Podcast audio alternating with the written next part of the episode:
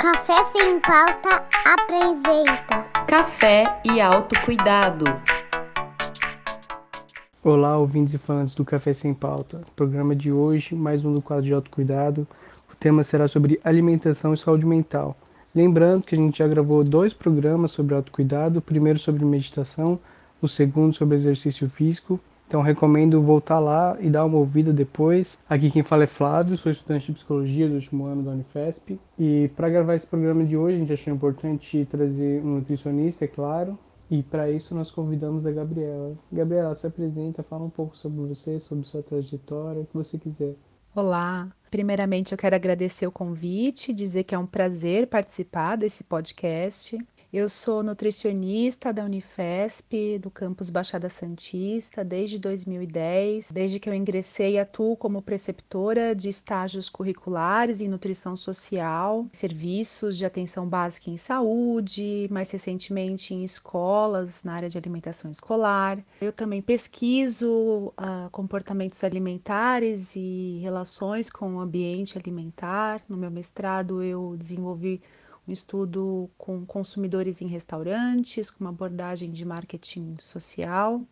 No doutorado, um estudo que desenvolveu, que informou uma intervenção em comércio de alimentos, com metodologias mistas, qualitativas e quantitativas. Eu tenho a minha atuação muito ligada à área de educação alimentar e nutricional. Talvez por isso minha trajetória também esteve muito ligada aos projetos de extensão universitária, desde a minha graduação, participando de projetos, mais recentemente coordenando projetos com alguns colegas é, lá no campus Baixada Santista da Unifesp, desde 2016, cultivando a Jardim, uma horta comunitária na universidade, que é um projeto que visa engajar a comunidade tanto da universidade como externa é, numa horta comunitária que atua como um cenário para práticas e reflexões sobre alimentação. Desde 2018, uh, também o CONUT, Comer, Unir, Nutrir, que é uma usina de ideias para desenvolver intervenções que valorizem o ato de comer. Também o curso Comida de República, que é promovido pela PRAE, pela Pró-Reitoria de Assuntos Estudantis, desde 2015. Então, assim, são alguns projetos de extensão que eu tenho inserção. E acho que essa é um pouquinho da minha trajetória. Legal, então você já tem bastante experiência na área, né? Começando do começo, como que a saúde mental pode estar relacionada com a alimentação? E como podemos pensar na alimentação visando saúde mental, dentro e fora do contexto da pandemia? Bom, vamos lá. Para entender melhor essa relação entre alimentação e saúde mental, é importante, antes de tudo, uh, reconhecer a complexidade dessa relação. E para isso é importante entender que a alimentação ela vai muito além da simples ingestão de alimentos e de nutrientes. Então, o ato de se alimentar, ele não é simplesmente uma ação biológica, fisiológica do nosso corpo.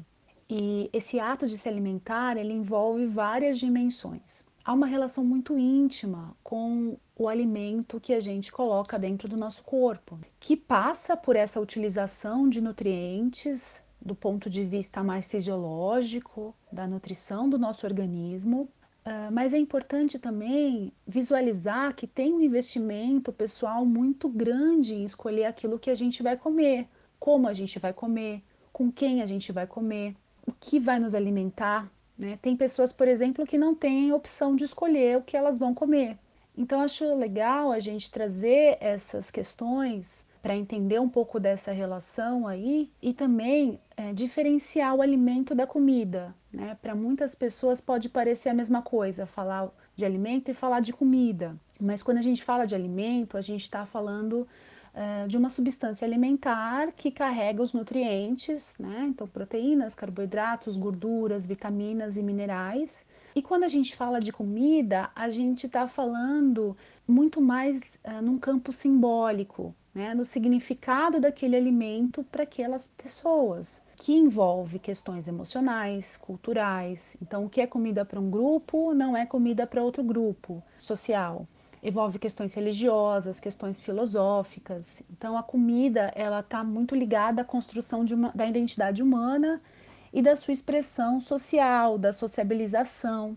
Preparar a nossa própria comida usando técnicas culinárias é uma das coisas que diferenciam a gente, seres humanos, de outras espécies. Né? Então é interessante trazer isso. E, e, falando um pouco das dimensões que, que estão relacionadas ao ato de comer, os aspectos emocionais, psicossociais, por exemplo. Então, existem alimentos que a gente gosta de comer quando a gente está feliz, né? Existe uh, a comida de festa, alimentos que trazem memórias, a comida da mãe, a comida da avó. Quando alguém prepara uma comida para gente, é uma forma de expressar cuidado, de expressar afeto. Então, até o nosso, nosso estado emocional, ele acaba determinando muitas vezes aquilo que a gente vai comer. Né? Então, tem alimentos que a gente gosta de comer quando a gente está triste, quando a gente está estressado. Então, isso vai interferir, esse estado emocional vai interferir muito nas nossas escolhas, no que a gente vai comer, na quantidade que a gente vai comer, né, no momento que a gente vai comer. Uh, uma outra dimensão também bastante importante é a dimensão econômica. Atualmente, né, a relação de mercado é uma relação muito presente entre os seres humanos e a sua comida. O preço dos alimentos influencia aquilo que a gente vai comprar e aquilo que a gente vai disponibilizar na nossa casa para nossa família. Tem muitas famílias, por exemplo, que não têm condições de dispor de determinados alimentos e isso, de certa forma, compromete a saúde mental, né? compromete a nutrição dessa família, enfim. Questões ambientais, então, morar num bairro onde existem poucos comércios que vendem alimentos frescos, como frutas, verduras, legumes, por exemplo, feiras livres. Então, uh, pessoas que moram nesses locais, elas muitas vezes não têm carros, que são áreas mais, mais vulneráveis, então, são áreas até reconhecidas como desertos alimentares, onde as pessoas precisam andar muito para comprar alimentos frescos. Geralmente esses locais também, eles não têm, loca... Eh, não têm lugares para praticar atividade física, para lazer, né? Então são questões que acabam de certa forma afetando a nossa, nossa vida e a nossa saúde mental. Então falei um pouco, né, de aspectos culturais, econômicos, ambientais, religiosos, éticos, filosóficos, políticos. Então a gente poderia ficar aqui desdobrando em essas várias dimensões mas eu acho que mais importante é a gente reconhecer essa complexidade da alimentação, né? essas diversas dimensões aí e questões que permeiam as nossas escolhas e acabam determinando uh, os alimentos que chegam no nosso prato, né? E que no nosso corpo. Todas essas dimensões, elas se relacionam de alguma forma com a nossa vida e com a nossa saúde mental consequentemente. E acho que agora na pandemia a gente está no momento onde a nossa saúde mental ela está muito em xeque. Então, com o isolamento social, todas as consequências que isso acarretou e vem acarretando na nossa, na nossa rotina, as mudanças de rotina, uh, questões financeiras, questões emocionais. Então, uh, é muito importante a gente ter um olhar mais sensível para pensar na alimentação nesse contexto com a pandemia de coronavírus e o isolamento social, muita coisa mudou na nossa rotina e, consequentemente, na nossa alimentação. Então, muitas pessoas passaram a trabalhar de dentro de suas casas, em trabalho remoto, eh, precisaram começar a pensar mais na sua alimentação, a preparar a sua própria comida, cozinhar. Muita gente não tinha habilidade culinária para isso e precisou se virar ainda mais quem tem criança em casa que uh, precisava garantir uma certa rotina com as refeições, com os horários. Então a gente viu como é complexo administrar todas essas dimensões aí de vida, né? Então tarefas domésticas com trabalho, com trabalho acadêmico, com criação de filho. Então tudo isso interfere muito na nossa saúde mental. E a própria condição que a pandemia nos coloca de preocupações, de ansiedade, estresse. Então é um, é um momento nunca antes vivido pela nossa geração. E isso interfere muito na alimentação e nos nossos comportamentos alimentares. Muita gente relatou que com a pandemia, com a quarentena, passou a comer mais, ganhou peso, teve mais vontade de comer doces. Então é importante que a gente olhe para isso de uma forma natural, que tudo bem, né? Existem momentos que a gente fica realmente uh, mais preocupados, ansiosos e a gente acaba recorrendo à comida porque a comida está muito ligada a emoções, às necessidades. Então, acho que o mais importante de tudo é a gente olhar para isso de uma forma compassiva. Né? E tudo bem, vamos, vamos nos respeitar. Né? Não é a hora de fazer dieta, de colocar a alimentação como mais um fator gerador de estresse, de culpa, de preocupação. Então, a alimentação, nesse contexto de pandemia, ela precisa ser aliada da nossa saúde mental e não abalar, destruir a nossa saúde mental. Então, eu vejo que uma das formas de lidar com a alimentação nesse período é tirar um pouco do campo individual e trazer para um campo mais social, mais coletivo. Então, comer como um ato coletivo, né? como a comida ligada ao afeto e à sociabilização. Então, a comensalidade, por exemplo, né? Acho que foi uma das coisas positivas que surgiram aí com esse contexto de quarentena. As pessoas começaram a conviver mais em suas casas, passaram a valorizar mais alguns momentos juntas, como é o caso das refeições em famílias. Então, sentar à mesa, é, compartilhar o alimento à mesa. Antes da pandemia era muito habitual ver as pessoas comendo fora, em restaurantes, ou então na frente de telas computador, de televisão. Resgatar esse momento da refeição em família foi muito importante. É, e até uma coisa curiosa que acabou acontecendo na pandemia é as pessoas passaram a fazer mais pão dentro de casa. Tem até um trocadilho, né? surgiu a palavra pandemia. Então, talvez isso esteja relacionado com o fato das pessoas ficarem mais confinadas, não poderem né, ir até a padaria comprar o pãozinho e, e começaram a preparar mais em casa, se dedicar mais a isso. Isso também pode estar ligado até ao fato do, do pão né, trazer essa, essa dimensão aí de ancestralidade, que é um alimento associado à história da humanidade, é um alimento muito importante, primordial. Então, acho que tem esse simbolismo do pão, pode ter até uma dimensão religiosa, né, o pão de cada dia, repartir o pão. Então, também é uma forma de cuidado, uma forma de se expressar, além dos benefícios psicológicos que pode trazer, né? Então, um momento ali de relaxamento, de aliviar o estresse, você vai amassar, sovar uma massa e pode ter até uma relação aí com uma sensação de sucesso, né? Da capacidade da pessoa de fazer algo interessante. Uma outra face da alimentação na pandemia que a gente não pode deixar de falar quando a gente fala de saúde mental e de alimentação é a situação de insegurança alimentar e nutricional que muitas famílias vivenciam, né? especialmente no Brasil, que é um país tão desigual economicamente, socialmente.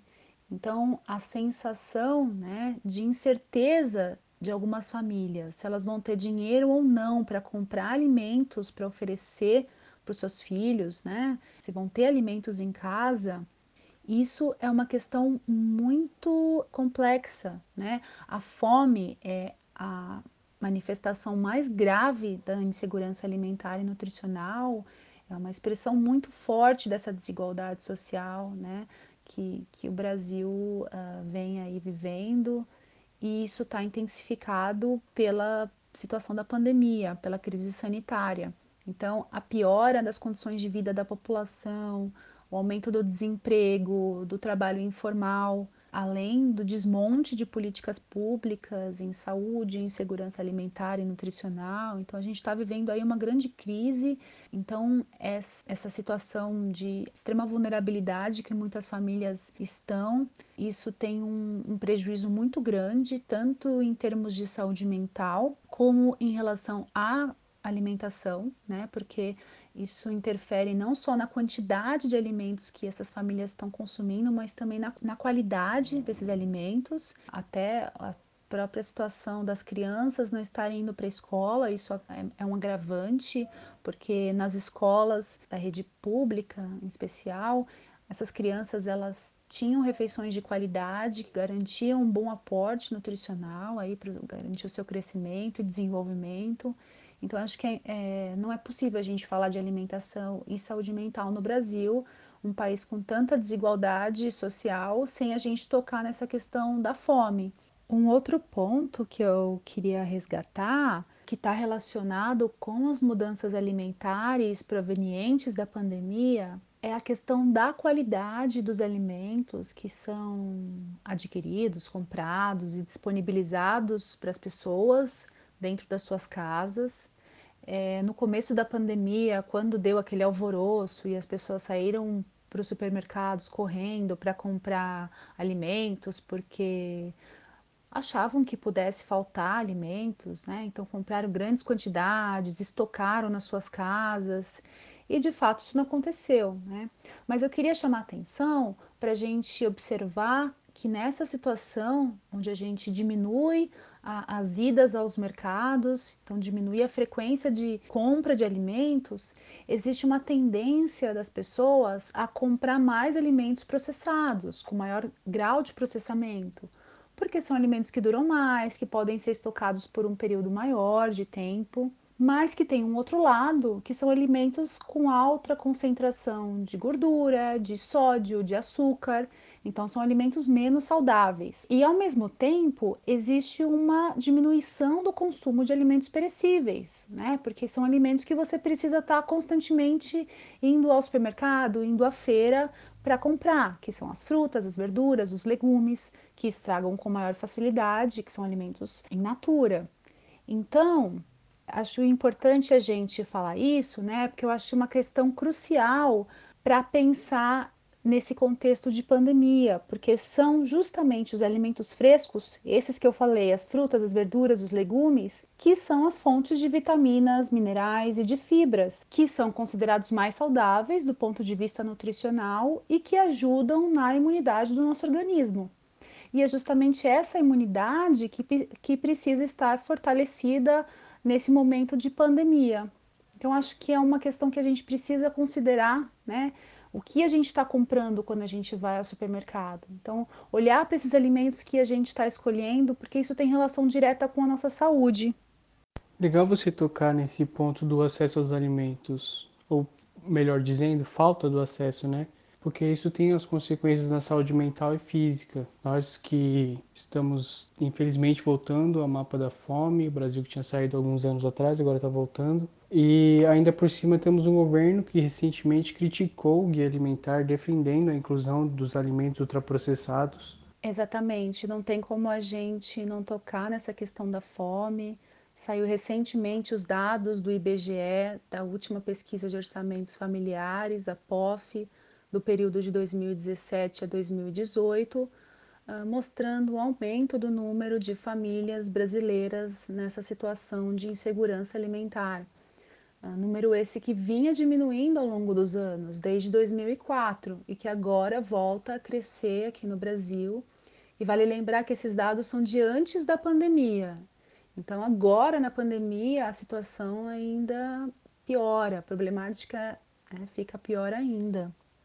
Nesse contexto político, a situação fica ainda mais difícil. Como você mencionou, o recente ataque ao guia alimentar para a população brasileira. Então, o Ministério da Agricultura solicitou a revisão do guia alimentar ao Ministério da Saúde, que é a pasta responsável por esse guia, e o que é o guia alimentar, né? Um guia alimentar ele é um instrumento importante para ajudar a população a fazer as suas próprias escolhas alimentares, mas para incentivar práticas saudáveis e sustentáveis. E além de se comunicar com a população diretamente, esse instrumento, esse guia, ele ajuda na elaboração de políticas, de programas, de ações que são voltadas justamente à promoção da saúde e da segurança alimentar e nutricional da população. Então, é um instrumento super poderoso que vai acessar diretamente a população e também servir de base para a atuação de profissionais de saúde, de gestores, de tomadores de decisão. E o guia brasileiro em especial, ele é um guia bastante reconhecido mundialmente e elogiado, justamente por ele estar na vanguarda de trazer essa questão do processamento industrial dos alimentos como sendo um grande problema em saúde pública. A regra de ouro do guia é prefira sempre alimentos in natura, minimamente processados ou preparações culinárias aos produtos ultraprocessados.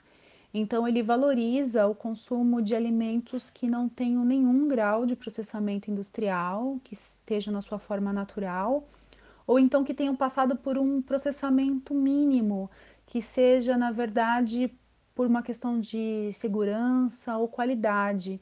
Então, a secagem de um grão, por exemplo, o empacotamento desse grão, ou a pasteurização do leite, que é diferente do ultraprocessamento, que é justamente o que é desestimulado pelo guia, o consumo desses produtos ultraprocessados.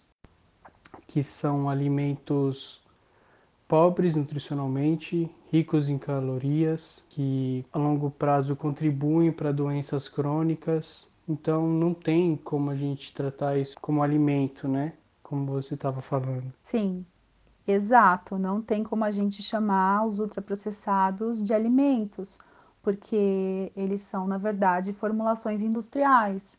Tem até uma frase do Michael Pollan, que é um jornalista, ativista alimentar, que ele traz nunca coma aquilo que a sua avó não reconheceria como comida. E isso se enquadra perfeitamente para os ultraprocessados, porque a indústria está sempre desenvolvendo coisas novas, né? É impossível acompanhar a quantidade de ultraprocessados que são lançados. E é isso, são os salgadinhos da vida, os diversos refrigerantes, bebidas lácteas com aquelas cores assim que são impensáveis para um alimento, comidas prontas, aquelas que você só coloca no micro-ondas, né? comidas congeladas, macarrão instantâneo e por aí vai. Uma das formas de reconhecer esses ultraprocessados é justamente olhar para a lista de ingredientes na embalagem, que geralmente são longas, com cinco ou mais ingredientes, sendo que muitos deles não são nem reconhecidos como alimentos são substâncias químicas, uh, ou seja, são aditivos para conferir cor, textura, aroma para eles.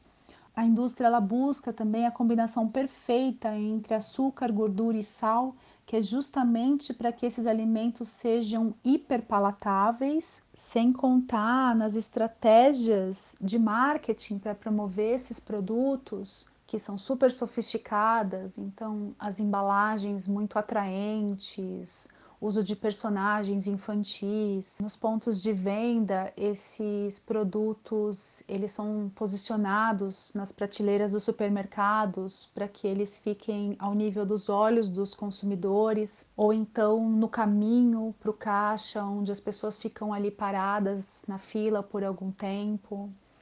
Fora essas promoções, leve três, pague um, venda casada com outros produtos ou com brinquedos. E se a gente parar para pensar, esses ultraprocessados, eles são relativamente mais baratos se a gente comparar com alimentos mais saudáveis, in natura, que são mais perecíveis, porque esses produtos ultraprocessados são produzidos em larga escala e com ingredientes muito baratos, que não são nem alimentos.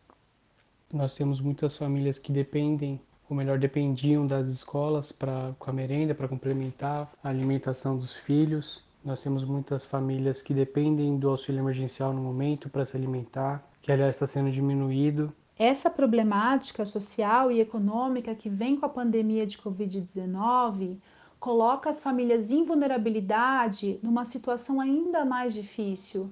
Então, famílias que vêm tendo sua renda diminuída, famílias cujos filhos estão fora da escola, então as crianças estão em casa, precisando de todas as refeições, o preço dos alimentos básicos, do arroz, feijão, cada vez mais altos. É, então é toda uma situação, toda uma problemática que coloca essas famílias numa situação de ainda maior vulnerabilidade diante da questão do ultraprocessamento de alimentos. E as famílias, mesmo com situação orçamentária mais difícil, mas que ainda conseguem ter algum poder de escolha em relação aos alimentos que vão comprar, elas muitas vezes acabam optando pelos processados e pelos ultraprocessados simplesmente para garantir o alimento dentro de casa, para garantir que todas as bocas da família sejam alimentadas.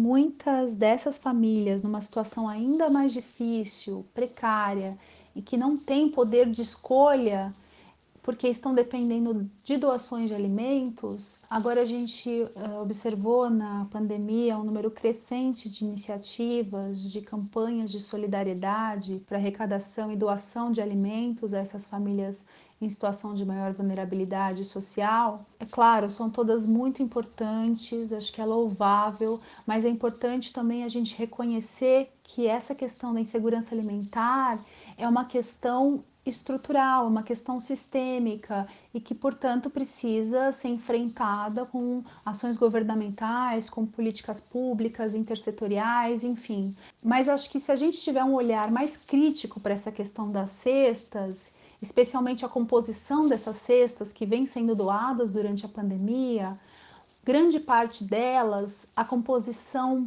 é basicamente de alimentos ultraprocessados e muitas vezes as próprias indústrias que produzem esses alimentos, elas estão encontrando na pandemia uma oportunidade para se autopromoverem, para fazerem marketing a partir dessas ações sociais. Então, além dessa promoção que elas estão encontrando aí uh, com a pandemia, elas estão fazendo chegar mais ultraprocessado na mesa dos brasileiros existe um interesse financeiro né, em tentar passar esses ultraprocessados como se fossem alimentos. Essas grandes empresas atuam por meio desses políticos que estão criticando o guia alimentar. Sim, exatamente. Essas grandes corporações de alimentos, essas transnacionais, que são grandes indústrias alimentares, que estão por trás de todas as marcas que a gente vê no mercado, eh, elas dominam o sistema global de alimentos. Então, é, a gente vê que é um sistema muito perverso, porque tem muito conflito de interesse, tem muito estudo científico que é financiado por essas indústrias, tem muitos pesquisadores que, infelizmente, são influenciados por essas indústrias, recebem uh, verbas, recebem financiamento para produzir o que eles querem. Então, essas indústrias elas utilizam os estudos como marketing para vender mais produtos. E nesse ataque ao guia em específico, as justificativas que eles trouxeram é, para solicitar essa revisão do guia foram baseadas em evidências científicas totalmente deturpadas. Então é algo muito sério que a gente precisa ficar muito atento esses ultraprocessados eles são baratos, que faz com que muitas vezes quem tem menos dinheiro opte por esses alimentos que são maiores quantidades do que alimentos mais saudáveis, alimentos que exigem mais tempo de preparo também. Né? O trabalhador que está sem tempo ele vai preferir um ultraprocessado. Mas essas comidas são baratas ao preço da nossa saúde, são baratas ao preço de dizimar nossa terra, né? porque são em sua maioria oriundas de uma monocultura que enfim, acaba com a Terra, vai causar aquecimento global, também batendo recordes de temperatura, né? Mas voltando ao assunto. Exatamente. Então, além de todo o impacto na nossa saúde, então associação com doenças crônicas, com obesidade, os ultraprocessados também eles destroem a nossa cultura alimentar, porque eles geram uma massificação da alimentação. Então, o mesmo alimento que é consumido aqui no Brasil, é o mesmo que é consumido lá na China em termos de ultraprocessado. Né? Então, uh, eles têm um custo relativamente baixo para o consumidor, mas se a gente for pensar nos impactos ambientais desse produto, o custo é muito alto. Então, os sistemas hegemônicos de produção, de comercialização, de distribuição desses alimentos e de consumo é, geram impactos muito negativos no meio ambiente. É, se a gente for pensar no consumo dos ultraprocessados, né, só a quantidade de lixo que é gerada com as embalagens é muito grande. Então, é algo para a gente pensar e considerar na hora de escolher e apoiar esse tipo de sistema alimentar. Perfeita também a sua pontuação sobre não ser o momento de se preocupar tanto com as dietas restritivas porque isso pode ter um preço considerável no nosso estresse, na nossa saúde mental em geral. Acredito que é o momento de a gente se preocupar com a nossa saúde, E como você estava falando da pandemia, né? Cozinhar a própria comida, prestar mais atenção enquanto come, sentir o gosto, sentir o cheiro, isso são práticas quase que meditativas. Comer com a família, né? Tornar isso um momento social, um momento afetivo é muito importante. Sim, é muito importante. Acho que muita gente agora durante a quarentena começou a refletir mais sobre alimentação, a perceber melhor a alimentação e tomar consciência e, e valorizar esses momentos em família, esses momentos nas refeições, em volta da mesa. É, como você falou, é uma prática contemplativa mesmo. Acho que a gente precisa resgatar isso que em algum momento se perdeu aí com a vida moderna. Então, essa dimensão da comensalidade, a gente pode reconhecer que é uma dimensão que aflorou uh, em muitos lares agora durante a pandemia. E essa questão de comer junto, né, das refeições em família, ela está muito atrelada a uma questão que também faz parte da comensalidade e que envolve uma etapa anterior a, a ela, sentar à mesa, que é preparar o alimento. Então a gente precisa uh, reconhecer que preparar o alimento da família não é uma atribuição feminina, não é uma responsabilidade somente da mulher é, e a gente precisa tirar esse peso da, das costas da mulher, porque qualquer pessoa pode e é capaz de preparar a sua própria comida e a comida da família. Então a gente precisa trazer essa questão porque a partir do momento que a gente reconhece isso e se emancipa em relação a isso, a preparar a sua própria comida, é, a gente a coisa toma um outro rumo, a alimentação toma outro rumo dentro da casa. Essa dimensão meditativa da alimentação é muito importante e muito potente para esse momento. Então, a gente se conectar com o nosso corpo, com o nosso alimento, com a natureza, que esse alimento seja o mais natural possível, que a gente aprecie o momento o contato com esse alimento, a experiência sensorial que ele nos proporciona, a memória que ele nos proporciona. Então, isso desencadeia um comer mais consciente, mais intuitivo. Então, agora não é o momento de fazer dietas restritivas, de querer perder peso, até porque embarcar numa dessa vai gerar mais frustração, mais ansiedade porque a gente não consegue fazer as nossas atividades como a gente fazia antes da pandemia. Então, muita gente não consegue fazer atividade física, não consegue encontrar os amigos. Então, é, não é o momento da gente colocar mais esse peso nas nossas vidas. Ao mesmo tempo, muito importante atentar esses discursos de ah, agora que você está em casa, então não tem mais desculpa para não fazer dieta, não tem mais desculpa para não fazer atividade física. Esses discursos perversos, eles têm também um custo na nossa saúde mental. A gente precisa, na verdade, é se blindar contra esses discursos perversos, né? E agora que a gente fica muito tempo conectado à internet, muito tempo nas mídias sociais, esses discursos constantemente pulam na nossa cara.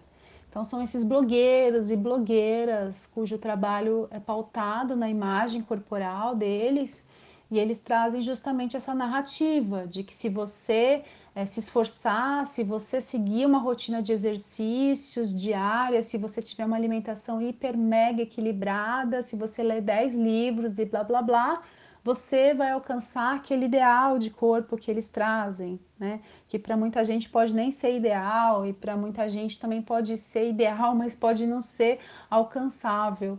Então, o que a gente precisa é sair dessa lógica, né? E seguir na nossa realidade, nas nossas possibilidades e fazer as pazes com o nosso corpo e com a nossa, nossa alimentação e seguir. E aí eu tenho algumas questões para fazer. Muito tem se falado de ansiedade e depressão, né? Se já tinham níveis alarmantes antes, agora durante a pandemia aumentaram mais ainda. E também sobre a imunidade. E aí, para essas questões, a resposta é sempre ah, uma alimentação balanceada. Mas o que, que seria uma alimentação balanceada? Você consegue explicar para gente? Bom, o termo alimentação balanceada ele está muito relacionado aos nutrientes. Então, uma alimentação nutricionalmente balanceada é aquela que oferece energia e nutrientes em quantidade e em qualidade para atender às necessidades do organismo. Mas, uh, conforme a gente falou aqui, uh, vamos, vamos ficar restrito a esse campo de nutrientes, porque senão nós caímos no nutricionismo, que é justamente essa redução dos alimentos e da alimentação aos seus componentes nutricionais. É, e a gente sabe que a matriz alimentar né, dos alimentos ela é muito mais rica e complexa do que a gente imagina. Né? Vai muito além desses nutrientes que são já identificados. Uh, além das diversas combinações que nós fazemos de alimentos na nossa alimentação, diferentes técnicas de preparo, né, que mudam também as características nutricionais dos alimentos, e também todas as outras dimensões que a gente falou um pouquinho aqui, que estão relacionadas ao ato de comer. Então, hoje, a gente usa mais o termo alimentação adequada e saudável.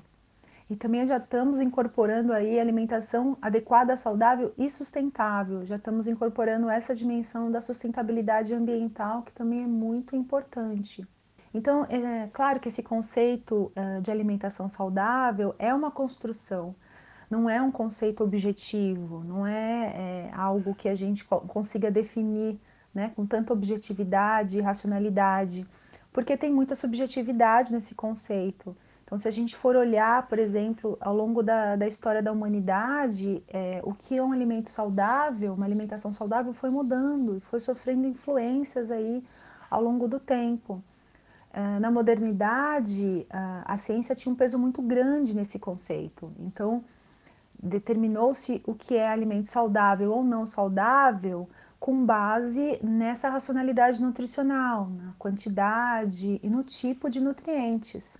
Né? Então a gente definia se um alimento era saudável ou não a partir né, dessas questões nutricionais. Hoje, na contemporaneidade, a gente incorpora muitas outras dimensões, como a gente falou um pouco aqui, né? Então, as dimensões ambientais, sociais, culturais, éticas, né? e por aí vai. Então, você perguntou para mim, né, o que seria essa alimentação adequada?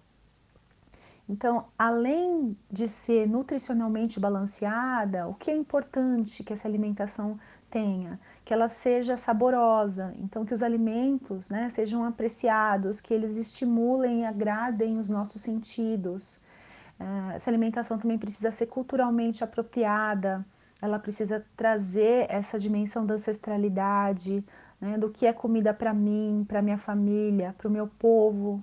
É, precisa estar ajustada às práticas locais de produção e de consumo desse alimento. Então, é, trazer essa questão da regionalidade, da localidade, né, do território onde esse alimento é produzido, de que forma que ele é produzido, então, é um alimento que é proveniente de um sistema alimentar socialmente, ambientalmente sustentável.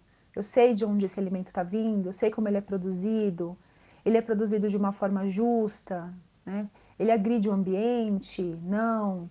Ele é justo para o produtor?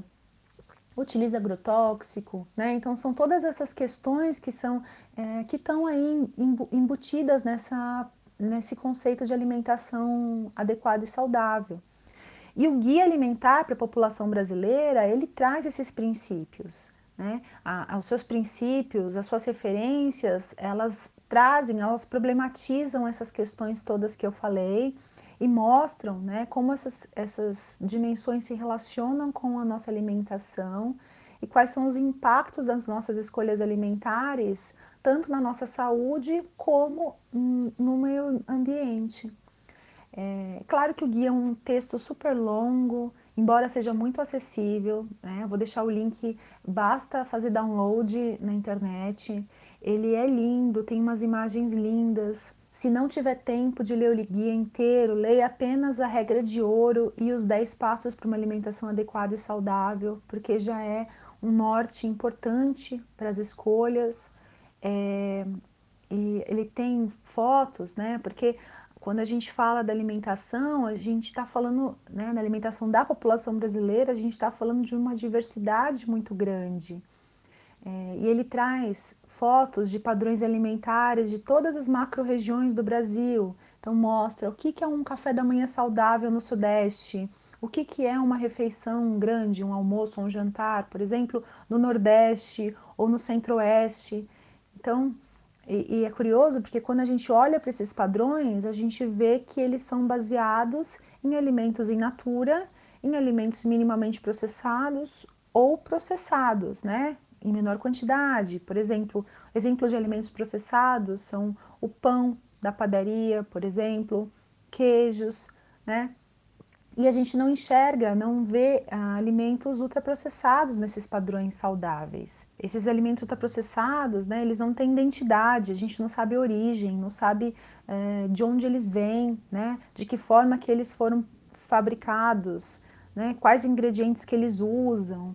Enfim, né, acho que toda essa, eh, essa nebulosidade aí que está relacionada aos ultraprocessados, talvez seja por isso que a gente fica tão ávido por querer ler os rótulos e ver as informações nutricionais desses produtos, porque a gente precisa de alguma referência para poder fazer as nossas escolhas, né? a gente precisa de alguma, de alguma informação pra, sobre esses produtos, até porque a gente vive tão bombardeado né, de discursos sobre alimentação saudável, é, que muitas vezes, e também tantas novidades que a indústria proporciona, que muitas vezes a gente se sente incapaz e sozinho para fazer as nossas próprias escolhas alimentares, né? Que, é, que deveria ser algo tão simples de se fazer. E para nos auxiliar nessa jornada das escolhas alimentares, o Guia Alimentar destaca alguns pontos chaves, como cozinhar, por exemplo. Então, desenvolver habilidades culinárias, cozinhar sua própria comida, são processos importantes para garantir uma autonomia e emancipação para uma alimentação mais adequada e saudável. Cozinhar é algo que precisa ser mais valorizado nos dias atuais, porque as pessoas estão cada vez mais se afastando da cozinha, querendo menos preparar seus alimentos e com menos tempo para isso. Não é para menos que os sistemas de entrega de refeições por aplicativos estão cada vez mais presentes no cotidiano das famílias, ainda mais na pandemia. Uh, lembrando também a questão de gênero que está implicada no ato de cozinhar. Então, cozinhar não deve ser uma tarefa feminina, e sim uma tarefa compartilhada por todas as pessoas da casa. Até pensando em saúde mental, escolher os alimentos, combinar esses alimentos, pensar nas preparações. Uh, pode ser algo bastante terapêutico para alguns, mas também pode ser algo bastante custoso para outras pessoas. Então, por isso que é importante a comensalidade na casa, é importante a divisão de tarefas também. Cozinhar é uma forma de cuidado. Quando a gente sabe cozinhar, a gente fica menos refém dos produtos ultraprocessados que não requerem muita habilidade culinária. Basta a gente abrir a embalagem, colocar no micro-ondas e três minutos eles estão prontos. Então, um outro ponto que o guia também destaca é justamente a comensalidade. Então, preparar o alimento junto, comer junto à mesa, é algo que precisa ser muito valorizado também nos dias atuais. Comer sem pressa, desfrutar o momento, comer com atenção plena, conversar com as pessoas que estão em volta à mesa, saborear o alimento, comer de forma consciente, mais intuitiva, reconhecendo e respeitando seus sinais de fome e saciedade. São práticas muito importantes, como você mencionou, são meditativas uh, e a gente precisa tê-las muito presentes no nosso dia, na nossa rotina alimentar. Um outro ponto que o guia aborda e, ao meu ver, tem uma interface muito grande com saúde mental é a agricultura urbana. Então, são as hortas domésticas, comunitárias. Então, trazer mais verde para os nossos espaços, ter maior conexão com a natureza, com o alimento, o contato com a terra, né? as mãos sujas de terra, gera sensações positivas, é, tem muita subjetividade numa horta, né? Rompe um ciclo de imediatismo que a gente está muito acostumado. A planta, a semente precisa germinar, tem o tempo dela crescer, precisa de cuidado, precisa de água, de sol. Então são é, coisas muito valiosas, além, é claro, da disponibilidade de alimentos frescos, né, de ter ervas, temperos, hortaliças ali na sua casa, à sua disposição, em variedade, a qualquer hora. É, dá uma satisfação a gente ir até a nossa horta, colher uma salsinha, colher uma sálvia e usar na, no nosso prato. Né, confere um aroma todo especial, um sabor muito especial. É claro que a gente sabe que as pessoas vivem cada vez em espaços menores, né, mais confinados, em apartamentos, é, muitas vezes sem quintal ou sem varanda, mas é importante a gente ver que qualquer cantinho, então qualquer janela, parapeito, um lugar que bata sol por algumas horas, né, já é possível a gente pensar em uma horta, seja em pequenos vasos, seja uma horta vertical na parede. É, e também a gente pode pensar também numa convivência em comunidade, numa horta comunitária, então se engajar em alguma ação de agricultura urbana no seu bairro, na sua cidade. Hoje em dia tem muitos grupos uh, se organizando, se articulando para plantar em espaços que são subutilizados, como canteiros, praças, é, terrenos baldios. Então pode ser também algo bastante valioso para a nossa vida para nossa rotina. E aí eu queria emendar já na questão da vitamina D, que é necessária para a produção de serotonina, né? Neurotransmissor responsável pela sensação de bem-estar. E a falta desse neurotransmissor estaria relacionado à ansiedade e depressão, por exemplo. Estamos tratando os fatores químicos aqui, mas existem pff, tantos outros. Mas parte dessa vitamina, me corrija se eu estiver errado, nós absorvemos da nossa alimentação e outra parte do nosso contato com o sol. E aí, em períodos normais, existe uma quantidade considerável de sujeitos que têm uma falta dessa vitamina, principalmente por causa dessa falta do, do, contato com o sol. Porém, ficando em casa, existe uma dificuldade maior ainda de tomar essa quantidade de sol necessária. Como que a gente pode suplementar essa falta, se é que isso pode ser feito? A vitamina D vem ganhando destaque agora nesse contexto de pandemia. Isso tem relação, é claro, com o isolamento que você mencionou. Então, o confinamento faz com que as pessoas tenham dificuldade de se expor aos raios solares, que é a principal forma de produção de vitamina D pelo nosso organismo. Além do que, vem crescendo o número de evidências científicas mostrando uma possível relação entre a vitamina D e a Covid-19. Vale lembrar que a deficiência de vitamina D já é um problema de saúde pública, tanto no Brasil como em outros países do mundo. Então, mesmo antes da pandemia, há uma proporção muito grande de pessoas que apresentam deficiência de vitamina D na população, e isso tem diversas implicações negativas na saúde. A vitamina D, ela é chamada de vitamina, mas na verdade ela tem uma atividade hormonal importante. A sua função clássica está relacionada com a regulação do metabolismo ósseo, então ela é importante para manter a nossa saúde óssea e musculoesquelética. Em crianças previne o raquitismo e em adultos e idosos previne a osteoporose. E estudos mais atuais vêm demonstrando o seu papel imunorregulatório, então, papel de proteção em doenças relacionadas ao sistema imunológico e também doenças cardiovasculares. E daí, portanto, ah, uma possível relação com a Covid-19. E como você mencionou também, a vitamina D parece ter efeitos no bem-estar mental. É, mais recentemente, tem sido verificado que ela tem um papel importante na produção de serotonina e de melatonina, e, portanto, é, na regulação do humor e do sono. É, mas é preciso ter cautela para considerar esses estudos que associam a vitamina D com depressão, porque os achados ainda são inconclusivos.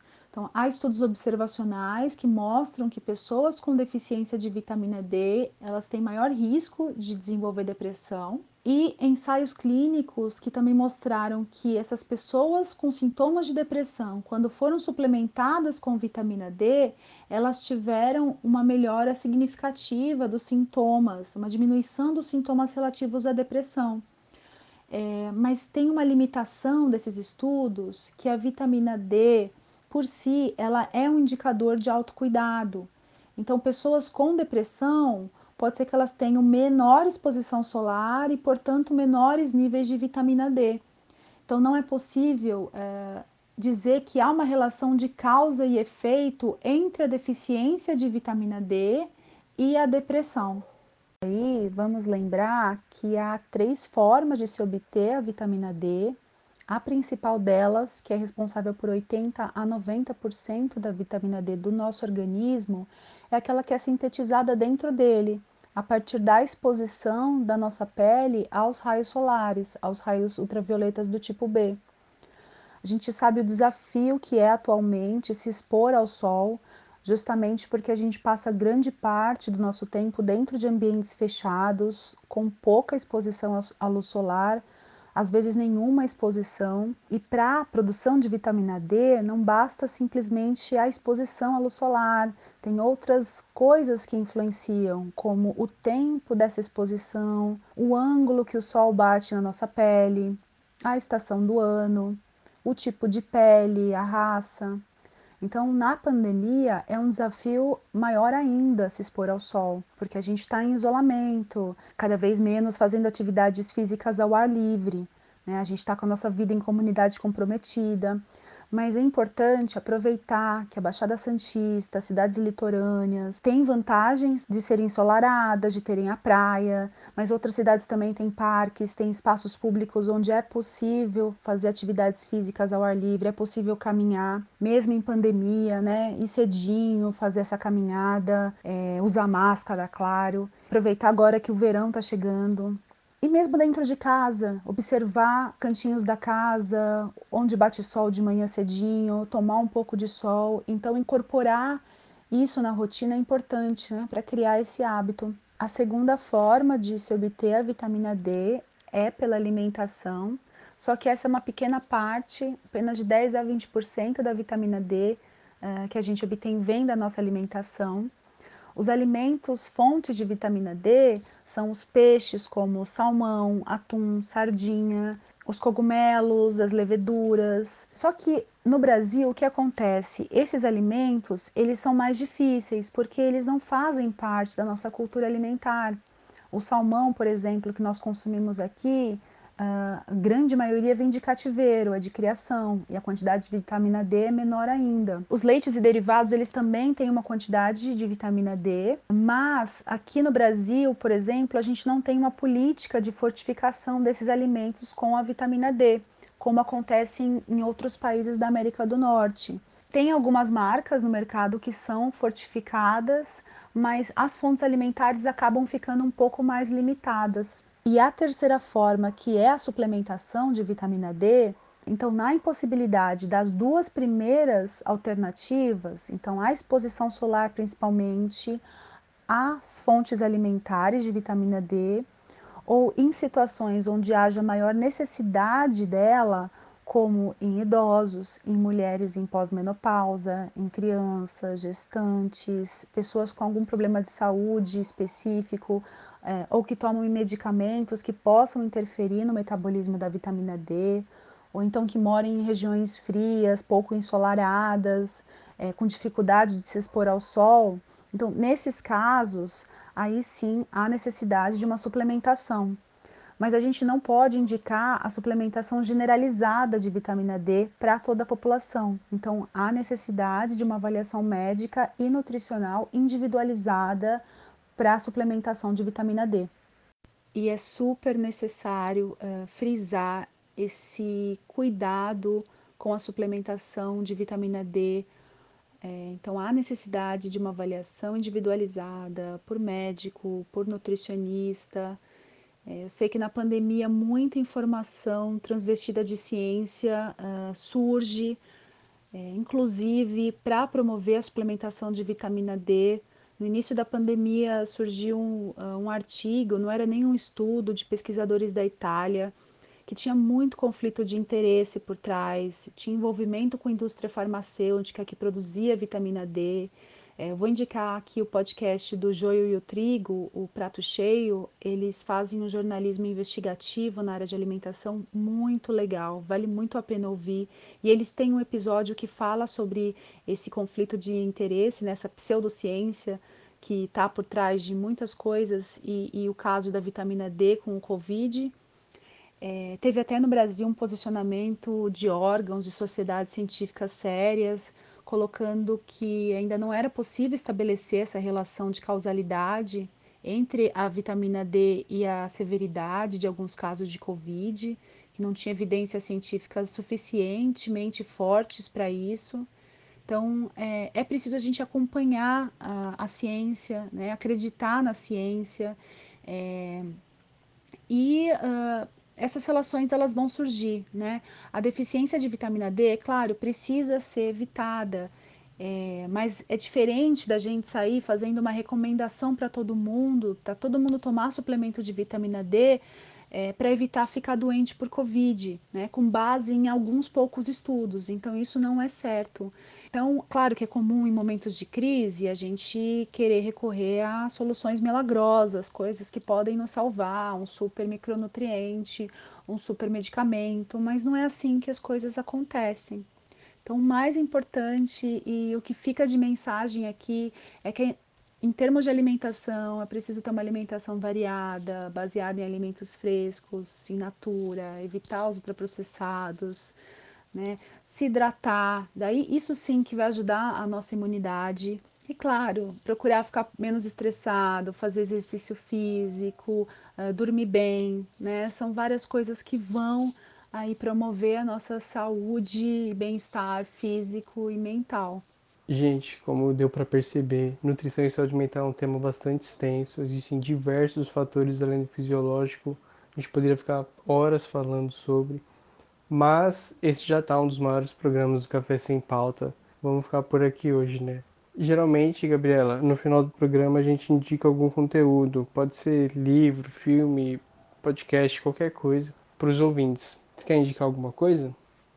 É realmente essa combinação alimentação e saúde mental é bastante interessante e daria para a gente tocar aqui e desmembrar em diversas conversas. Bom, as referências, é, é claro, eu indico o Guia Alimentar para a População Brasileira, a segunda edição do Ministério da Saúde de 2014. É uma leitura necessária a todos nós. Eu vou deixar o link, ele é lindo, quem puder folheá-lo, vale a pena.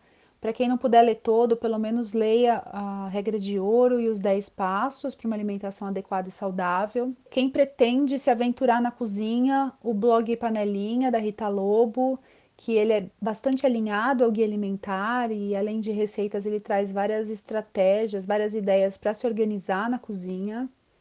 E três podcasts que eu ouço habitualmente é, não perco nenhum episódio, é, o Prato Cheio do Joio Trigo, que eu já comentei aqui, e outros dois, que é o Jornal do Veneno e o Panela de Impressão.